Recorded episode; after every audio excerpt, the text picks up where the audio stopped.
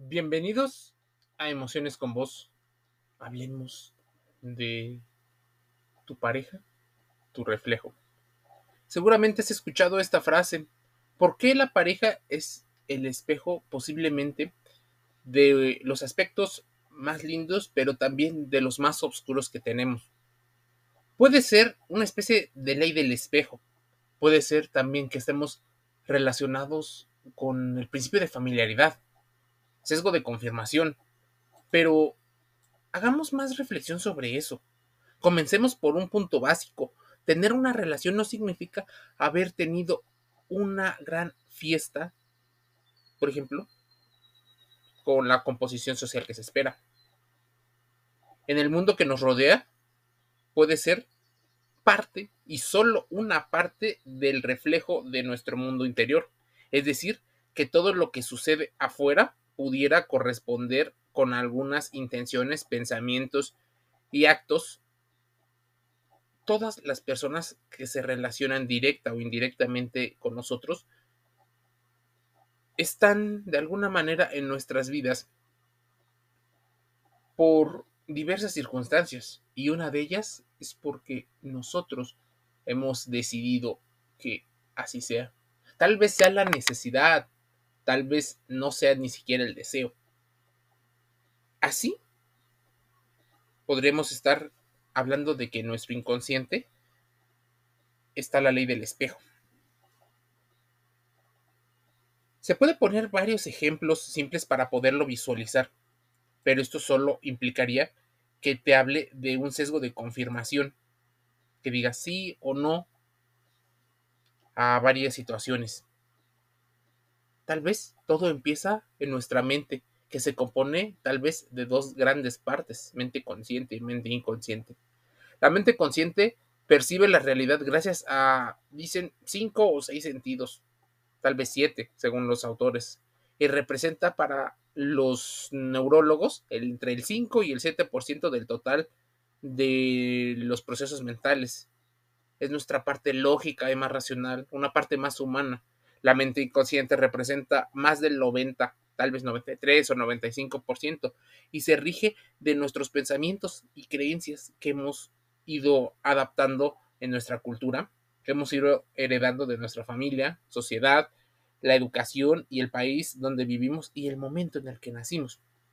Esta parte de la mente está condicionada por todas las experiencias, incluso hasta por los traumas que hemos vivido a lo largo de la vida. Ella o sea, la mente inconsciente tiene el poder de manifestar la realidad y las experiencias que vivimos cada día. Muchos imaginan poder entender esto como el iceberg que explicaba Carl Gustav Jung y Sigmund Freud. La parte consciente sería la punta del iceberg que emerge del agua y la inconsciente todo aquello más grande que está debajo. Según, por ejemplo, la ley del reflejo del espejo, lo que te checa, te choca. Lo que te molesta, irrita y enoja, te pone furioso o quisieras cambiar del otro, tal vez refleja una información que está en tu interior y que tal vez has ido rechazando.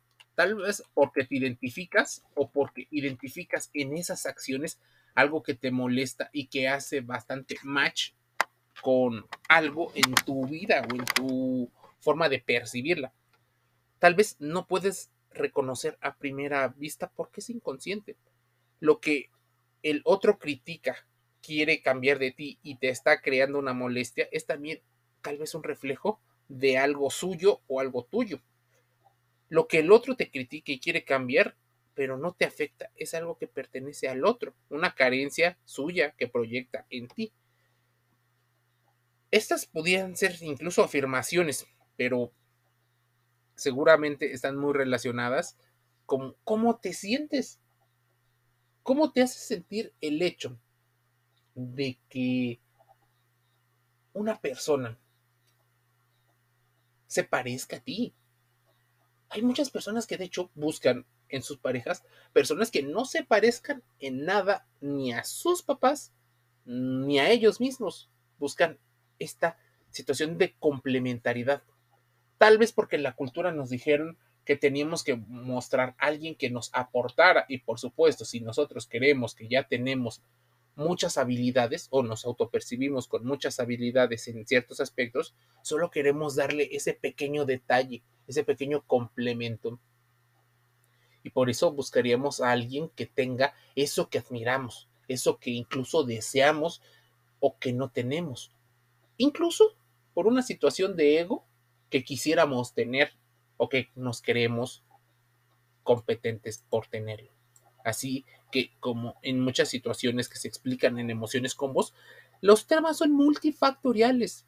Toda relación de pareja empieza desde tal vez una ilusión, con las expectativas de encontrar a alguien parecido a nosotros, pero también que nos complemente. Por eso, así se viven los cuentos de hada en la vida real. Nos maravillamos al conocer a alguien y ver lo mucho que tenemos en común. Se buscan inconscientemente coincidencias y sin duda las encontramos. Todo parece una hermosa casualidad que justo aparece cuando habíamos perdido tal vez algunas de las esperanzas. Allí está la princesa rosa o el príncipe azul, esos que nos deslumbran. Pero cuidado con el love bombing, cuidado con estas estrategias donde parece muy perfecto. Todos muestran su mejor versión, pero con el tiempo se puede ir viendo algunas señales. Si en lugar de darnos cuenta que nosotros hicimos nuestra parte para encontrar a una pareja, o sea, que la otra persona es premio y nosotros somos premio de la otra persona, o sea, mutuamente, y si vemos todo como una casualidad, cuando el tiempo pase y vayan cayendo los velos del enamoramiento químico para dar paso a esa realidad y a una elección más madura, nos vamos a sentir incluso con ira, con molestia, con enojo, y tal vez no podamos soportar ver muchas de las cosas que no nos gusten del otro. Entonces la relación no podrá pasar esa fase de enamoramiento a la fase del amor. Aceptar perder la ilusión. El amor precisamente tiene que ver con aceptar la pérdida de esa proyección, incluso de esa idealización al otro. Pensar el vínculo como una escuela, en la que cada relación pudiera ser un aprendizaje que puedes o no tomar, porque el dolor no siempre te enseña y no siempre es el mejor maestro. Si así fuera, imagínense, habría mucho, mucho conocimiento y muchos individuos serían muy, muy sabios ante el dolor. Hay gente que repite y repite coincidencias acerca del dolor y no aprende, o al menos está tan afianzado en una sensación sensación de victimismo, sensación de superioridad moral. Preguntémonos entonces, ¿qué está pasando? ¿Por qué no me siento así? Antes de intentar responder ideológicamente, debes de entender el espejo no solo refleja una parte de nuestras virtudes, sino también de nuestras sombras, tal vez de nuestras carencias emocionales.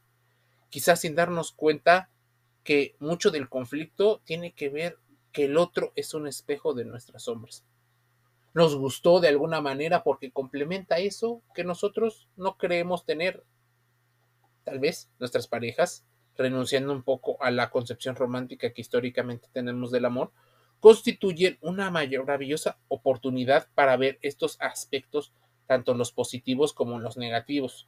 Cuando o cuántos conflictos evitaríamos si finalmente pudiéramos comprender que tomamos decisiones y que no solo somos la víctima perfecta, que nuestra pareja es como si fuera una especie de espejo o de maniquí que nos ayuda a comprender la realidad. Cuando evolucionamos de esta manera hacia más un pensamiento racional, reconocer cuál es mi porcentaje de de interés o de participación en los traumas, en los dramas. Cuando atiendo a la investigación, me he encontrado que hay personas que evitan discusiones, tal vez así les enseñaron a resolver las cosas. Otras, aunque ocurran, sirven para trascender los hechos. Incluso hay personas que han considerado que el drama que las peleas son parte de ir pasando obstáculos. Así que parece una especie de olimpiadas en las cuales vas logrando récords por ese tipo de situaciones. Sí, tu pareja puede parecerse muchísimo a ti, o tus pretendientes, pretendientas, se pueden parecer muchísimo a ti de alguna manera porque no estás identificando también eso en ti. Puede haber dos personas bastante tóxicas.